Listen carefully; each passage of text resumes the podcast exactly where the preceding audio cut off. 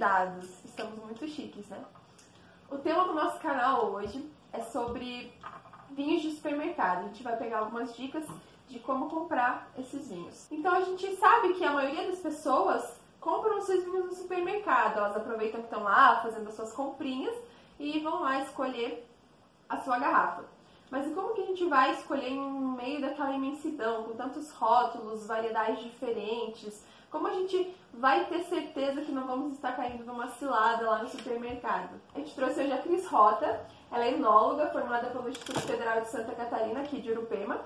Ela é especialista em vinho, vinho vegano, é embaixadora do vinho brasileiro e também mestranda em produção vegetal aqui na UDESC. Então, pessoal, sigam a Cris lá no Instagram, a gente vai deixar o arroba dela aqui pra vocês. Ela dá sempre umas dicas super bacanas, então vão lá acompanhar o perfil dela também. Então, Cris, antes de a gente entrar no tema do nosso canal, eu quero que você conte pra gente com o que, que você trabalhava antes de entrar no mundo do vinho. Bom, muito obrigada, né? Estou muito feliz de estar aqui no seu canal, estreando essa, esse quadro de convidados. Convidados, né? Estou muito feliz, é um prazer estar aqui. Bom, antes de ser enóloga, eu trabalhava como comissária de voo. Trabalhava numa companhia aérea. então, fiquei oito anos nessa companhia aérea. E aí, depois, por problemas pessoais e de saúde, eu saí e fui descobrindo o que eu poderia fazer, né? Porque quando você está é, no ar e tem que voltar para a terra, precisa de um tempo de adaptação, É. né? De achar um- o caminho. E aí coloquei os pés no chão e comecei a, a procurar o que eu poderia fazer. Eu já sou formada em turismo também, mas aí eu queria uma nova área, queria fazer uma coisa diferente. E aí eu enveredei pro caminho do, caminho do vinho. do vinho. Legal, muito bacana, né, galera? Então, Cris, fala pra gente como que você conheceu o mundo dos vinhos e decidiu que ia estudar sobre isso. Eu sempre fui anófila, né? Na, na minha adolescência, assim, começo de fase adulta, eu fui pra Itália, trabalhei um tempo lá e lá eu conheci o mundo dos vinhos. E aí quando eu voltei, eu continuei degustando vinho, mas assim, por gosto pessoal. Eu nunca pensei que um prazer, uma paixão pudesse se tornar uma profissão. Mas aí quando eu parei de voar, que eu voltei é, pro mundo da terra, né, o mundo real, comecei a pesquisar e eu falei, conversando com uma amiga, ela falou assim, ah, Cris, mas você gosta tanto de vinho, dá tanta dica, todo mundo te pergunta as coisas, por que, que você não faz alguma coisa nessa área? Eu falei, ah, vou tentar. Daí comecei a pesquisar na internet. E daí, num primeiro momento, eu falei, ah, vou fazer curso de sommelier. Mas aí não deu muito certo. Eu falei, ah, bom, vamos procurar uma alternativa. E buscando na internet, eu achei as universidades que têm o curso de viticultura e enologia. E coincidentemente, achei hoje, daqui a um mês, era o vestibular aqui em Urupema. Caramba. Aí eu falei, ah, vou tentar, né? Por que não? Daí fiz o vestibular, passei, vim conhecer a cidade, fiz matrícula, tudo e comecei. E assim, foi a melhor coisa que eu fiz na minha vida. Já se apaixonou de primeira. De primeira, pelo frio, pela cidade, pelo frio demorou um pouquinho, mas pela cidade, pelas pessoas, foi muito, foi uma recepção muito boa. Coisa Fiquei boa, bem né? feliz Que bom, né? Foi aí que você então deu teu start no mundo do vinho. no mundo dos vinhos, profissionalmente falando. É, muito legal. Como eu falei, então, pessoal, a Cris ela é formada aqui no Instituto Federal. Então, nos conte, Cris, como é que foi a tua experiência ali no final do curso, o estágio? Como que foi toda essa parte final até você finalmente se tornar uma enóloga? É, foi muito, muito bacana. O Instituto, ele te dá muitas possibilidades. É uma instituição reconhecida não só pelo curso de viticultura e enologia, mas no estado inteiro por muitos cursos, né? E o campus aqui, ele te dá, é um campus pequeno ainda, então tem, né, pou- poucos alunos, mas tem uma infraestrutura muito bacana, então você pode fazer tudo que você imaginar que está voltado para o nosso lado profissional na prática, você pode atuar ali. E além disso, a gente tem a possibilidade de fazer intercâmbio, de ter uma experiência fora do, do país. Eu consegui uma bolsa, consegui ir para a França, fui para uma região super conceituada lá de uvas brancas, olha só, né? A gente tem um potencial incrível aqui de uvas brancas. E eu fui parar justamente numa região que trabalha, né, potencialmente com uvas brancas. Foi no Vale do Loire. Então lá é Chenin Blanc, Sauvignon Blanc, Chardonnay. Tem tintas também, mas é muito reconhecida. Isso. E aí eu passei uma safra toda lá e aí ali foi a prova dos nove, né? ali você fala assim, ou você vai amar ou você, Você vai, vai desistir. Porque fazer uma safra num outro país, Aprender uma língua nova e ao mesmo tempo estar aprendendo toda a experiência de estar lá, né, no, com a mão na massa, é. né? Com a mão na uva. Literalmente. Fazer, fazer toda uma safra. Então foi muito, foi uma experiência única, assim, é incrível. Foi um divisor de águas. Eu consegui colocar tudo que a gente consegue ver ali durante os três anos e pouco de curso. Você colocar em prática e ver que tudo que você aprendeu você pode aplicar. Funciona, né? É aquilo que você vai fazer, é, é impagável. Então foi uma experiência que acrescentou não só no meu lado profissional, claro, muito, mas também no lado pessoal. Então, acho que é uma oportunidade incrível, assim, que todo vontade, mundo que tiver. Vontade era ficar e não sair mais. É, eu queria fazer mais umas três safras para voltar. Aquele jeito. Agora fala pra gente como que tá sendo na pandemia, assim, de uma forma geral, trabalhar com vinho. Tanto para você como para as pessoas que você conhece que trabalham com vinho. É, a pandemia mudou muito, né, a nossa percepção do que é é, o mundo dos vinhos, principalmente aqui no Brasil, que a gente não tinha tanto hábito de tomar vinho, a gente não tinha muito acesso principalmente aos vinhos brasileiros, né? Uhum. Por um preconceito nosso, por uma falta de conhecimento mesmo. Então, quando começou a pandemia, eu estava fazendo, como a Mi falou, né? É, eu estou fazendo mestrado na UDESC e é com a Sauvignon Blanc. Então, eu fiz a minha vinificação, fiz meu vinho no começo do ano, no comecinho de março e logo entrou a pandemia.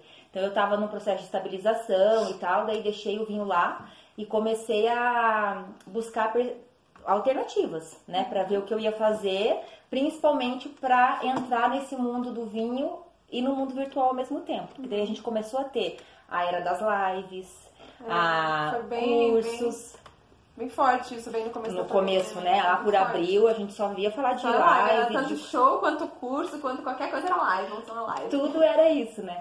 Aí que me deu, me, me, surgiu a ideia de de repente montar uma página no Instagram para trabalhar um pouco de conteúdo, um pouco de informação, principalmente voltado para o vinho brasileiro. Porque a gente começou a perceber uma coisa assim: ah, o vinho é, importado está demorando para chegar. Começou a ter um monte de empecilho. Sim. Né? O pessoal começou, as vinícolas, até que da, da região do Rio Grande do Sul, começaram a botar muito e-commerce, uhum. vender pela internet. Então, o acesso ao vinho brasileiro ficou mais fácil. Muita live falando sobre. Aí eu comecei a, a ver uma perspectiva. Ah, posso tentar educar um pouquinho através do vinho e principalmente levando em consideração o vinho brasileiro, né? Sim. E a gente mudou muito, né? Se você o ano todo passado e agora esse começo de ano, a gente tem uma, uma nova visão do que é né, o mundo dos Sim. vinhos. O brasileiro abriu muito a cabeça para os vinhos, para os vinhos nacionais. Então, por um lado, foi ruim a pandemia, e se a gente buscar Sim. um aspecto positivo, foi esse, né? Eu acho que esse, né? Sim. O crescimento do consumo, do conhecimento, a busca. Parou um pouco aquele aquela mania do vira-lata que todo mundo fala, né? De ah, eu Total. que é de fora é melhor. A gente tá buscando conhecer o que a gente tem aqui dentro, né? Exatamente. Daí a gente pode escolher, porque daí a gente conhece o importado e conhece o nacional. Daí a gente decide uhum. com conhecimento de causa. Não é porque alguém falou que o vinho é. brasileiro não é bom.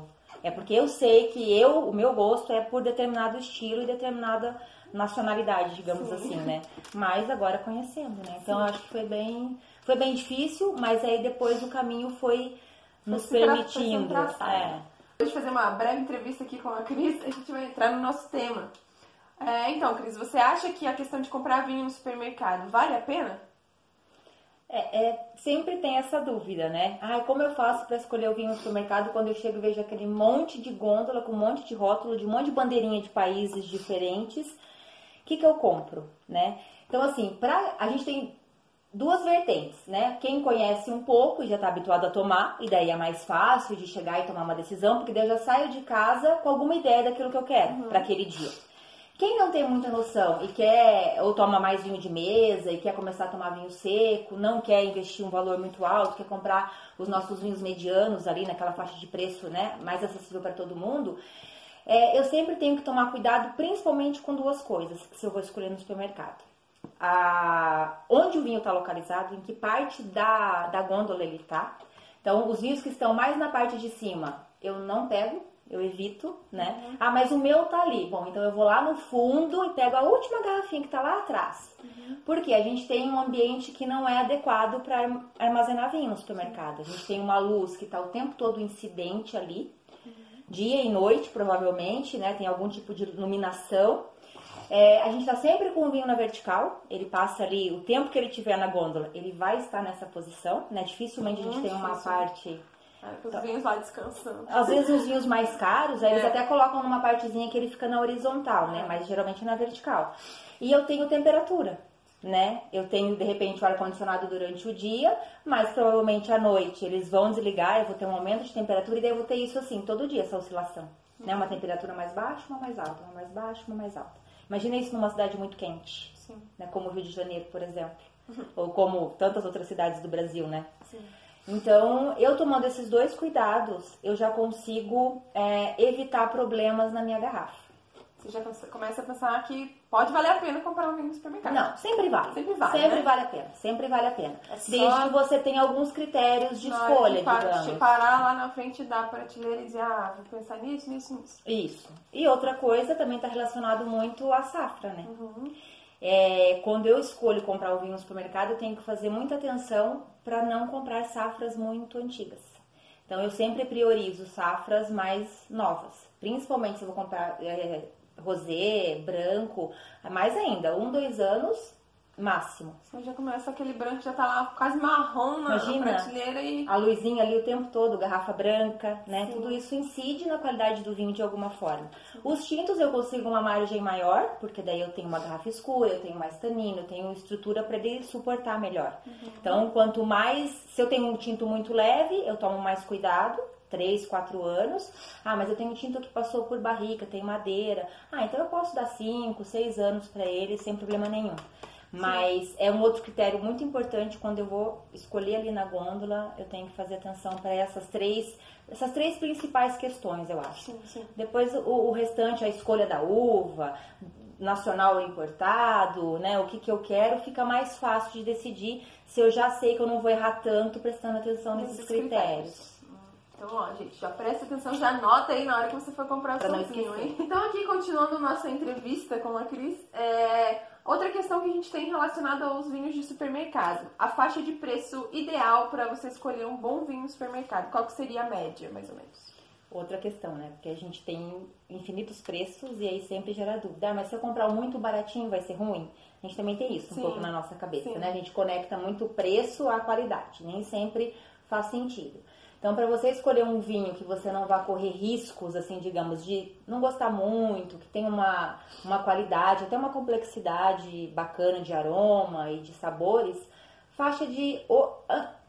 antes da pandemia, a gente tinha uma faixa melhor, né? Agora com os aumentos deu uma subidinha na nossa faixa. Mas entre 40, 60 reais, 35, vai, até 60 reais é uma faixa que você consegue encontrar bons vinhos, vinhos de qualidade, numa gama muito grande, então você pode provar vários estilos, é, vários, é, várias uvas diferentes, então é uma faixa de preço que contempla muitas opções.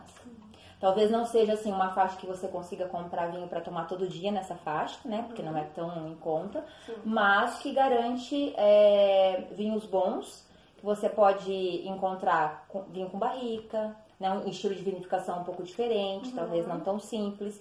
E aí abaixo de 35 a gente tem os vinhos que é para o nosso dia a dia, né? Que são vinhos de qualidade, igualmente bons, só que com uma outra proposta. Sim. E pra gente ter uma chance maior de acerto na hora da compra, a gente deve dar uma preferência para alguns estilos de vinho ou você acha que não tem nada a ver isso? Ó, você tem que sempre dar preferência pro estilo que você mais gosta, Uhum. né? E sempre eu acho assim, não tomar só sempre o mesmo estilo, Uhum. escolher estilos diferentes. Comprar um branco e um rosé no mercado é sempre mais arriscado, de você incorrer num, num vinho que não tá tão legal assim. Sim. Ele vai estar estragado? Não, vai estar estragado, mas já não vai estar com as propriedades que ele deveria ter, de aroma, de sabor. Então, se eu for comprar branco ou rosé, eu sempre vou pegar, como a gente já comentou, né? Safras jovens Os mais jovens possível. possíveis. Então, eu vou comprar, que nem agora, eu vou comprar de 2020 e daqui a pouquinho eu já vou ter 2021 no supermercado. E aí, eu vou priorizar Essa. essas duas safras. Posso comprar um de 2019? Até posso. Eu tenho estilos de vinho, mesmo branco, que tem uma estrutura um pouco maior.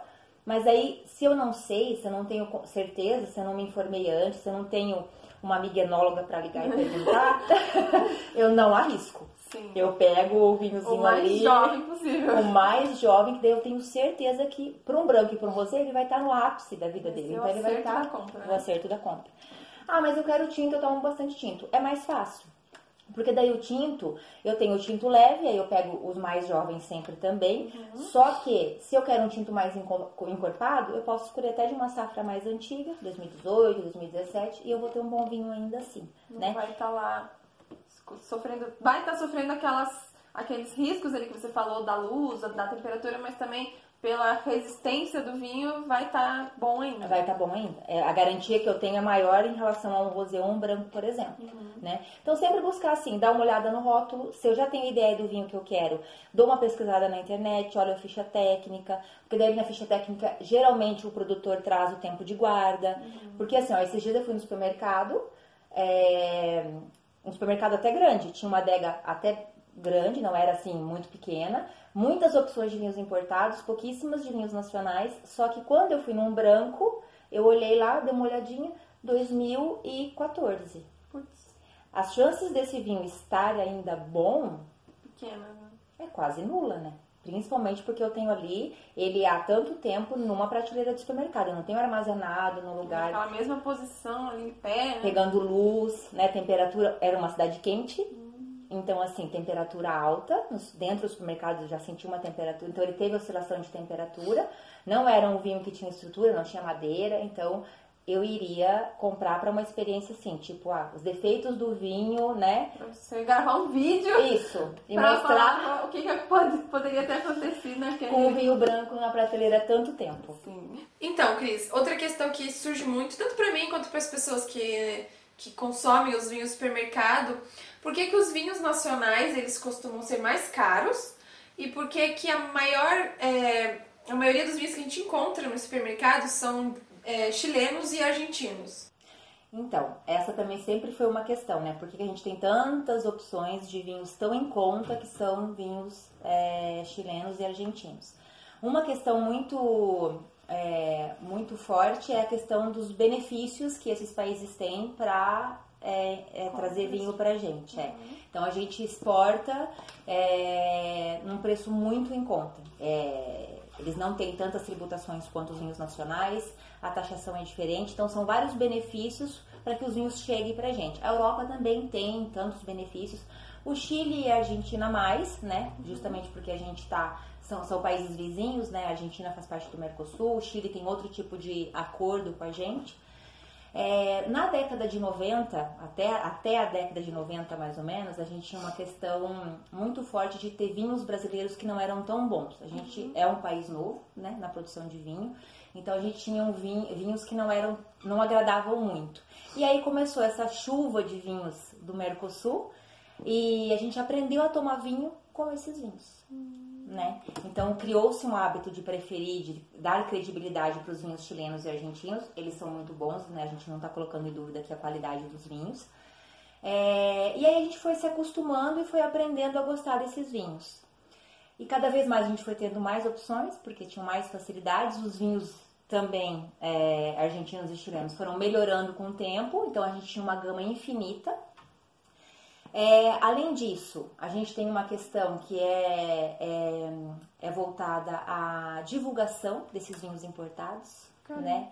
Eles são muito mais divulgados, ou pelo menos eram até um tempo atrás, em relação aos nossos vinhos. Uhum. Então, o trabalho que esses países fazem para o vinho deles, para os vinhos argentinos e chilenos, é um trabalho muito bem feito, então de divulgação e de abrangência mesmo, né? Então eles atingem muitos países porque as facilidades permitem que eles façam isso. Uhum. É claro que, se a gente falar assim, ah, esses vinhos chilenos e argentinos que a gente acha nesse preço tão em conta, tem a mesma qualidade que um vinho, por exemplo, brasileiro na mesma faixa de preço? Dá para se duvidar, uhum. né? Porque esses vinhos que chegam nessa faixa de 20 e poucos, 30 e poucos reais, são vinhos que são produção em massa, então é em larga escala que são elaborados, e eles seguem como se fosse quase uma receita de bolo, podemos, podemos assim dizer. Sim. Então eles não, eles não expressam questão de terroir, de variedade, dos aromas varietais da, varietais da uva. Uhum. Então, é assim, é um vinho que todo ano ele vai ter aquele Calma perfil. Aquele perfil, né? Vai ser aquele vinho do dia a dia, como a gente estava falando antes. Exatamente. Porque os melhores vinhos deles, com certeza, devem ficar lá para eles, ou eles exportam... O valor é outro. Um valor melhor, né? Tanto para eles, questão comercial. Exatamente. Então, assim, se a gente pegar um vinho, por exemplo, os famosos reservados, É. né? Que eles ganharam, assim, repercussão e ficaram famosos aqui no Brasil, né? Foram os chilenos reservados. Se a gente pegar a esse mesmo vinho e pegar a mesma compatibilidade de qualidade brasileiro, eu aposto com vocês facilmente que o brasileiro ganha. Então a gente pode fazer uma degustação às cegas. Eu sempre faço isso, até tem cursos que eu uso essa técnica e a gente sempre consegue provar que o vinho brasileiro ele na tem frente, maior né? qualidade. Então se eu pegar um argentino, por exemplo, ou um chileno que também tem um valor agregado, que também é um vinho de 60 reais, por exemplo, e pegar um brasileiro na mesma faixa de preço, equiparar esses dois vinhos, eu vou ver que o brasileiro tem muita qualidade também em relação a esse vinho. Então a gente tem que sempre colocar na nossa cabeça o seguinte: o que, que eu estou comparando? Né? Eu tenho que comparar abacaxi com abacaxi, maçã com maçã. Não posso querer comparar, Muito discrepante. Né? porque daí eu vou ter diferença mesmo. Né? Se eu pegar um vinho brasileiro muito de entrada, com valor muito baixo, e colocar perto de um vinho chileno de 50, 60 reais, eu vou ter essa diferença e vice-versa. Então é uma questão de estilo e de escolha. Eu tenho, eu sei o que eu estou comprando. Se eu sei o que eu estou comprando, que eu estou comprando aquele vinho chileno por aquele preço, por determinada, é, por determinadas características, então tá tudo bem. Eu escolhi porque eu sei. O que eu não posso é achar que eu estou comprando um vinho que tem uma qualidade excelente por esse preço baratinho. Sim. Porque não, não, não tem como a gente comparar e conseguir produzir um vinho, não é nem questão de má fé, nada. A gente não tem como fazer um vinho bom, com complexidade, com tempo em barrica, com todo o processo que exige, por, um, por 30 Sim, reais. é o, o preço que, que leva para gerar todo, todo o vinho, né? Desde lá na. que a gente já teve experiência, desde lá na videira até tá lá na garrafa, é um custo grande pro produtor, então não tem como ele produzir um vinho muito bom por um preço baixo, né? Só pra, só pra vender, né? Não é assim. Não é assim. Então, Não é esses assim que que funciona. vendem muito em larga escala é porque eles produzem milhões de litros e seguem o processo básico, né? Não usam barrica de carvalho, não usam, vão usar madeira alternativa, por exemplo, se tiver madeira, né? Uhum. Então a gente tem alternativas que deixam o vinho num custo mais baixo para o consumidor. Mas é uma questão de estilo, de escolha. Nunca é uma questão de ah, esse custa caro de graça, né? E aí eu Sim. compro esse da mesma qualidade mais barato. Não, Não, isso, isso não existe. isso não existe. E a questão do vinho brasileiro ser mais caro. Por que, que o vinho brasileiro tem esse custo tão alto para nós mesmo aqui dentro do nosso país? justamente porque ele faz é, campanha contra, digamos, Uhum. né? O nosso governo ele faz uma campanha contra os nossos vinhos. Uhum. Então a tributação é altíssima. O nosso vinho tem um problema que os outros países, a maioria pelo menos, não tem, que nos outros países o vinho ele é visto como um alimento, então ele é taxado e tributado como Como tal. A gente aqui não, ele é tributado como um vinho, como uma bebida alcoólica.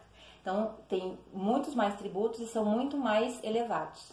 Então a gente já parte com um problema sério. Então o produtor ele tem uma série de obstáculos com relação à tributação, É, todos os insumos, equipamento para uma vinícola, tudo que a gente usa no processo de elaboração de um vinho é importado, quase que 100%. Caramba.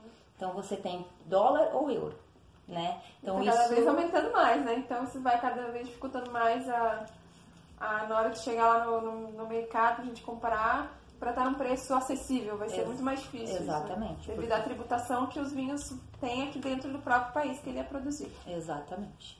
E essas outras questões. É claro que agora a gente já tem uma outra empresa que tem como alternativa você comprar as coisas aqui, mas 99% do que a gente usa para elaborar um vinho é A importado. no máximo é a uva que tá, que tá aqui que a gente A produz. gente só importou a mudinha lá, né? Mas o Verdade. resto é. Então, assim, a gente não cobra caro porque. Por nada. Quer, né? É, Caro não. quer Não é. O charme, não, Não, nunca é. infelizmente, infelizmente não é. E agora, com todos esses aumentos, né, com essa explosão do consumo, a gente vai perceber que vai aumentar ainda mais, porque não tem como, né? Então todos os insumos aumentaram, garrafa custa caro, rolha custa muito caro, né? Todos os insumos que a gente usa, equipamento, barrica de carvalho, tudo é muito caro. Então a, a gente vai ter nitidamente é, aumento no valor final, porque não tem como o produtor é, conseguir ter lucro, né? O lucro é muito pequeno, Sim. sem colocar todos esses custos ali que ele Uma garrafa, na né? garrafa. Complicado. E Então, Cris, como você já até tocou no assunto da rolha, a gente pegou algumas perguntas que alguns dos nossos telespectadores do nosso canal é, mandaram pra gente em questão dos vinhos de supermercado. É, houve a questão da rolha, da se eu, a tampinha de plástico, a, a, rolha de cortiça, até aquela própria rolha de, de plástico que o pessoal está fazendo, qual é a diferença, qual é a melhor? Dá muita diferença na hora de escolher o vinho, se eu prefiro aquele vinho com a rolha de tampinha de plástico, a rolha de cortiça, o que, que a gente faz nessa questão? É, hoje a gente tem muitas alternativas quando a gente fala de vedante, que é o nome técnico que se dá para as rolhas e, e, tampas afins, né? É, quando a gente fala de qualidade, a, a, o que a gente tem de mais assim simbólico para o vinho é a rolha de cortiça, né? Que a gente sabe que ela tem o trabalho dela, principalmente porque ela é porosa, ela faz a troca com, mesmo sendo muito pequena, existe, existe essa troca, né? Então o vinho vai é, envelhecer ali de uma forma que ele vai estar tá evoluindo, querendo ou não. É, e geralmente é uma rolha que custa muito caro, né? E ela é muito usada em muitos vinhos ainda, mas qual que é o critério que eu tenho que usar se eu tenho que é, minimizar os meus custos? É que meu vinho, ele é de guarda, ele é um vinho que vai ficar muito tempo naquela garrafa e eu preciso que ele respire, que ele tenha essa evolução, eu quero que ele tenha essa evolução, então eu uso a rolha de cortiça.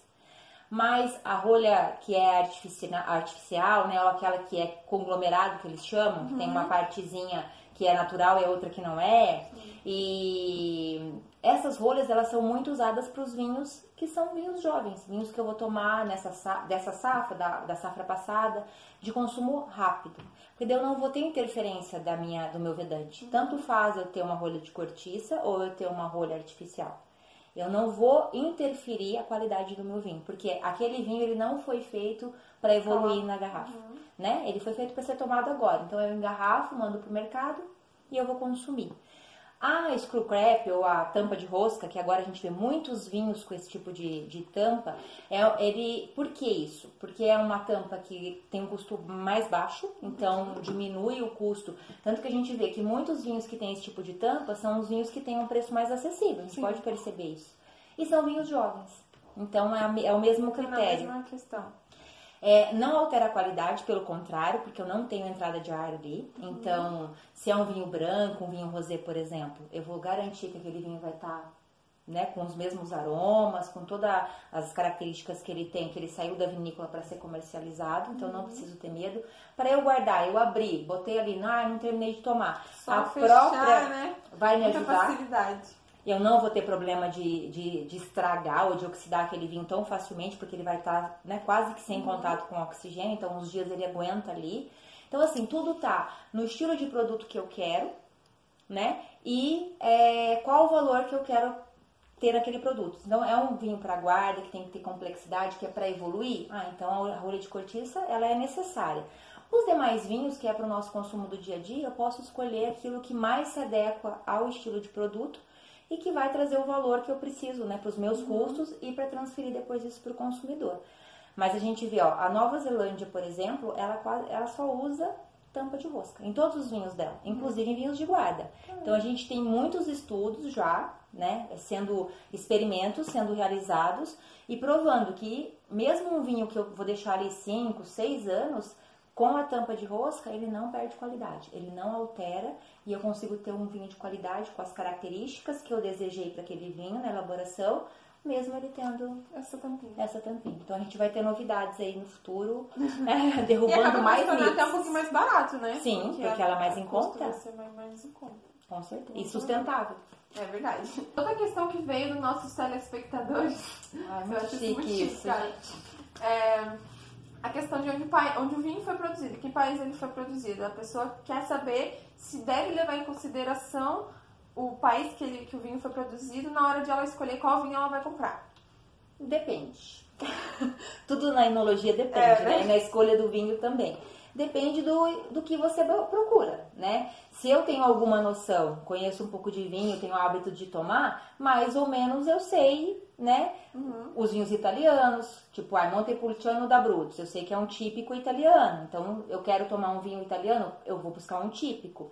Ah, mas eu quero um espanhol, um português, um vinho verde, né? Um vinho brasileiro branco porque ele é conhecido, ou um espumante moscatel, por exemplo. Então tudo vai depender muito do estilo que eu procuro.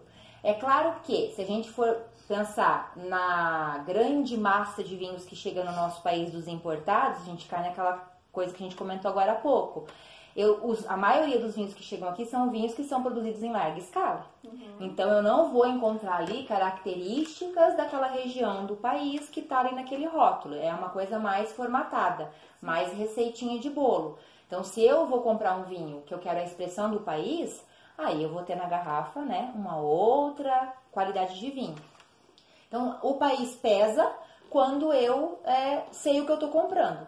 Agora, se eu não conheço muito e eu quero provar, é sempre aquela regra. Provem tudo que vocês puderem provar de diferente. Porque é a litragem que vai fazer vocês saberem o que vocês gostam e o que vocês não gostam. Daí, a partir disso, você fala, ah, eu vou comprar um italiano por causa disso, disso e disso. Ah, vou comprar um brasileiro do Rio Grande do Sul por causa disso, disso e disso. Né? Então, é experimentar muito. E hoje a gente tem, né? cursos grátis por aí na internet. A gente tem, a gente dá um Google, a gente tem a ficha técnica daquele vinho ou daquela vinícola e a gente pode descobrir mais ou menos o que, que tem ali. Sim. A gente tem grandes importadores, né, tipo a Evino, que traz muitos rótulos importados, e daí ali a gente percebe, é exatamente isso, é uma formatação de, de consumo muito clara. São vinhos de larga escala, e aí eu posso ter acesso a um bom preço a diferentes países né? Sim. Então tudo vai depender mais do que eu busco do que, é, do que o que está lá na prateleira. Do que o que está lá na prateleira, exatamente. É. Porque sempre vai ter bons vinhos de todos os lugares, Sim. né? Se eu levar alguns critérios em consideração e souber o estilo que eu estou comprando, então se eu estou pagando 30 reais, eu tenho que ter na garrafa 30 reais, 30 reais. né? Eu não posso ficar nem aquém, mas além eu posso, né? Então eu posso ter mais, mas nunca menos. É, é verdade. Né? Mas sempre a gente vai ter bons vinhos dentro daquilo que a proposta está sendo feita do produtor, né? Então, Cris, outra questão também que veio pra gente em relação ao vinho do supermercado é a questão do volume alcoólico. A pessoa quer saber se quanto mais alcoólico aquele vinho, melhor ele é. E a questão do valor também, novamente a gente tocando nisso. Se quanto mais caro o vinho, melhor ele é. Temos dois mitos em um aqui. o vinho sempre tem mitos, né? A gente sempre tem que derrubar esses mitos. Sim. Não é verdade que quanto mais é, teor alcoólico, melhor é o vinho. Eu já vou falar por quê. E também não é verdade que quanto mais caro, melhor é o vinho. Isso não é garantia, né? Sim. Por que, que quanto maior o teor alcoólico, não é verdade que é melhor o vinho? A gente tem que saber que a gente tem componentes no vinho que devem estar em equilíbrio, em harmonia. Então eu tenho que ter uma conjunção desses elementos, principalmente álcool, acidez e no caso do tinto, os taninos. Sim. Se eu não tiver uma, um equilíbrio, uma harmonia entre esses três, é, entre, esse tripé, digamos assim, eu não tenho um vinho equilibrado. Então eu vou ter ali alguma coisa que vai me incomodar. É, por exemplo, a gente pode perceber, eu comprei um vinho de 12,5 de álcool, por exemplo, mas aí tem alguma coisa nele, quando eu tomo, que me queima aqui, esquenta um pouco. Isso é um indicativo de que esse álcool ele está se sobressaindo aos demais. Exatamente. E aí eu não tenho um vinho que está tão legal assim, porque isso acaba sendo um desconforto. E muitas vezes eu compro um vinho que tem 16 graus ou é, 16% ou 15%, 14%. Eles falam assim, nossa, como é alcoólico esse vinho, eu tomo. Você nem sente, né? Você eu sinto, na verdade, uma doçura, não tem é. aquela sensação de parece que tá até doce. Sim. Porque o álcool ele te traz isso. Mas por quê? Porque eu tenho um equilíbrio, uma harmonia com todos os componentes daquele vinho. Então não é verdade. Então, se eu for escolher pelo álcool, eu não tô tendo certeza e garantia que eu estou acertando na escolha. Eu tenho que ter outros critérios para escolher. Isso, né? Tem que ser aquele, aquela tríade que Aque, você falou. Exatamente. E com relação ao preço, também não, né? Eu tenho vinhos de altíssima qualidade com um valor é, alto que eu posso comprar e não gostar, então é muito subjetivo esse valor. É claro que a gente tem uma questão assim, ah, é, brasileiro é muito assim, a gente aprendeu na verdade, né, que sendo assim talvez fosse mais seguro. Então, quando é pontuado aquele vinho, quando ele custa um pouco mais, quando saiu numa revista, quando saiu algum crítico elogiou muito aquele vinho, a gente quer aquele vinho. Sim. Né? Mas aí é o gosto daquele crítico, né? É o, o, cara que escreveu aquela matéria, são os avaliadores que fizeram a avaliação daquele produto e deram aquela pontuação, são todos técnicos e o vinho tem a qualidade que merece, mas pode ser que não agrade o meu paladar. né? Então eu não posso ir somente por esse critério. Ah, é caro, então eu vou comprar porque é garantia que ele tá legal. Às vezes eu coloco meu dinheiro ali e falo, putz, não era bem aquilo que eu esperava. Né? Exatamente. Então, a gente buscar, a, de repente, uma informação, quando eu quero gastar um pouquinho mais num rótulo, me informar melhor sobre. Então, ler, buscar informação, ligar para uma amiga enóloga, buscar um canal que te traz conteúdo sobre o assunto, e aí você consegue fazer a compra com maior consciência. Sim. E tomando, que daí você mesmo consegue. Ah, esse vinho aqui eu gosto por determinado motivo, esse eu gosto por esse, não, esse eu não gosto. Então, eu acho que é mais ou menos levar o nosso, o nosso pessoal para aquilo e se informar sobre, né? Sim, sim. E para fechar o nosso, nossa entrevista contigo hoje. Muito chique.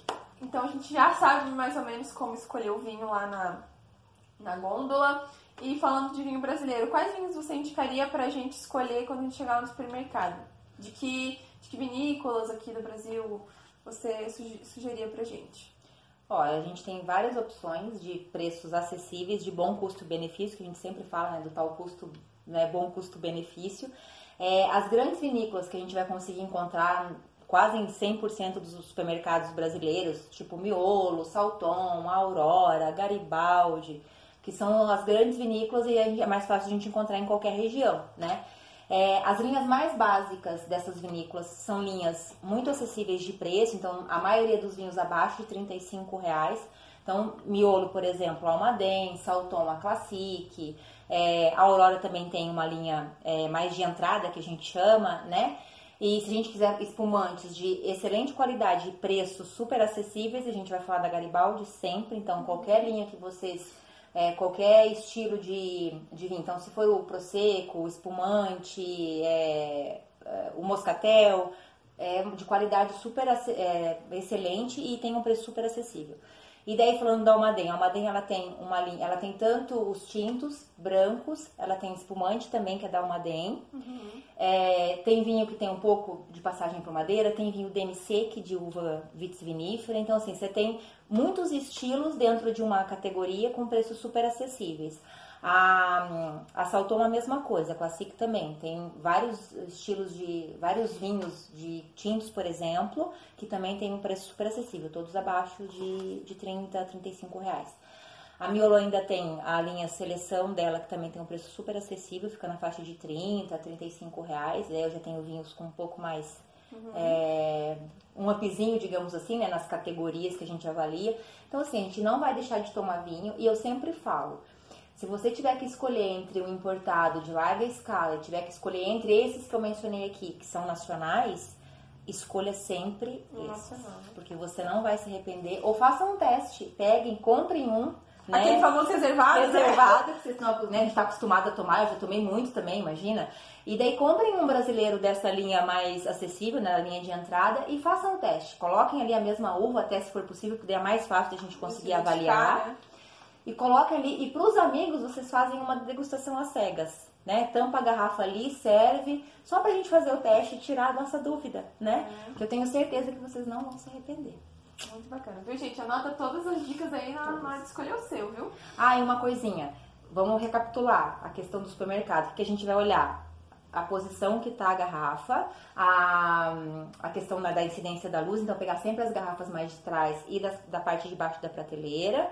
É, sempre prestar atenção na questão da, da temperatura, né? Então, perceber se está muito quente ali naquele local, já ficar meio assim, né? Não ah, vou. É, se está quente agora, imagina depois, né? Quando fechar tudo. Né? Então, se a gente prestar atenção é, nesses fatores que a gente comentou aqui, a escolha vai ser menos arriscada e vai garantir que a gente tenha um bom produto na taça. E preferência pelo vinho brasileiro sempre. Sempre, né, gente? gente? sempre. Vocês não vão se arrepender, jamais. Muito legal.